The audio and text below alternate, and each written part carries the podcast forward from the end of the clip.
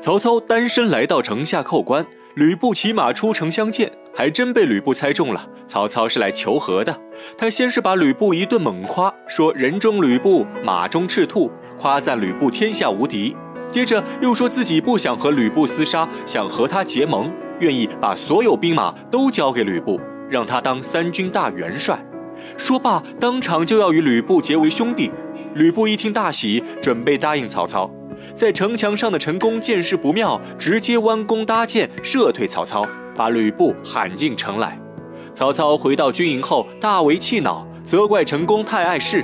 如果没有陈宫，吕布这个呆子绝对会被自己说动，发誓必要杀了陈宫。曹仁提议率军强攻下邳，曹操认为下邳城墙坚固，强攻的话自己损失太大，驳回曹仁建议。一旁的鬼才郭嘉突然灵机一动，跟曹操说自己有主意了。雨季马上来临，下邳城三面环泗水，可以利用泗水河攻陷下邳。曹操仰天长叹，说出四个字：“天公助我。”下邳城内眼看连日暴雨，陈宫与吕布商议，让吕布趁着雨势出城，找一处高地扎下营寨，两边成犄角之势。雨停之后，曹操若攻打吕布，城内成功，便率军偷袭曹操后方；若曹操敢攻打下邳，吕布则可以趁机反攻曹操后方。两面夹击之下，曹操必败。吕布答应下来。不过，正当吕布要出发时，下人来报说貂蝉中风寒病倒了。吕布急忙回府看望貂蝉，看着憔悴的貂蝉，吕布不忍心离开。这边陈宫早已将兵马集结完毕。只等吕布率军出城，等了半天，吕布姗姗来迟，说貂蝉病危，自己决定推迟几日再出城立营。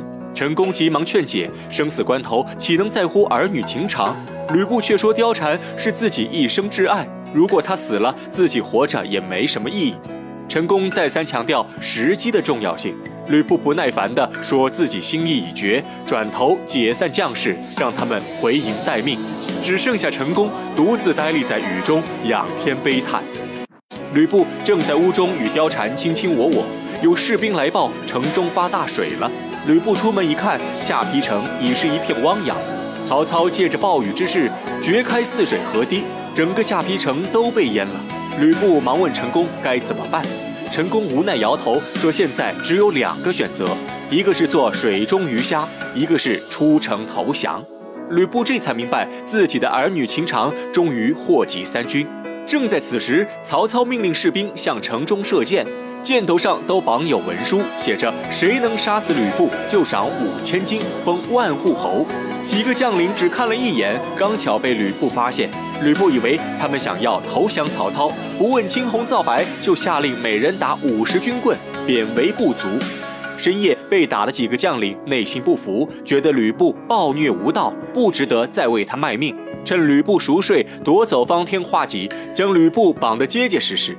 第二天，下邳城插遍白旗，城门大开，曹操带兵轻松进入下邳。吕布被绑着跪在曹操面前，看到刘备也在旁边，吕布提起辕门射戟的事，让刘备帮他求情。刘备答应下来，面无表情对曹操说了一番话。说吕布曾拜过三位义父，结果都不得好死，恳请曹操收吕布为义子，当他的第四位义父。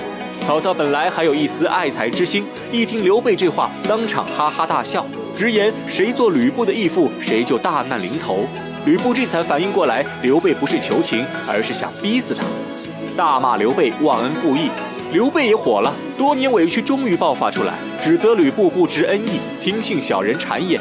如果和刘备齐心协力，哪有今日之祸？吕布自知理亏，不敢多说。吕布被压下去后，士兵绑着吕布手下第一猛将张辽来见曹操。曹操亲手为张辽解绑，玩了一出欲擒故纵，假意放走张辽。张辽走到门口，又返回头说自己愿意为曹操效命。曹操激动地上前握手，还差点摔了一跤。吕布带着刑具被押往刑场，军师陈宫却被曹操请入大堂。曹操感谢陈宫当年救命之恩，陈宫不领情，反而破口大骂曹操。曹操不怒反笑，问陈宫自己该不该杀他。陈宫说：“曹操必须杀他，不杀的话，他就到处讲曹操当年的那些丑事。”说完，就对着周围将士讲出曹操杀吕伯奢的事。曹操面对陈宫的怒骂无动于衷，接着说出一番很有哲理的话。他说自己早已不把伦理纲常放在心上，不在乎所有人的眼光，不管别人说他是奸雄还是忠臣，他只做自己。陈宫听后不再说话，让曹操赶紧上酒。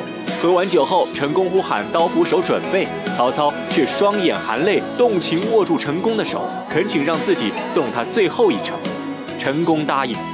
这边吕布在去刑场的路上遇到了貂蝉。貂蝉穿着昔日吕布送给她的凤凰图腾，表示愿与吕布同死。两人无视周围士兵，眼中只剩对方。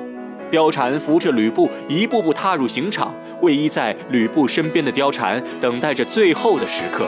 不料士兵传来曹操命令，只杀吕布，留下貂蝉。貂蝉被从吕布身上拉开，死命挣扎，却于事无补。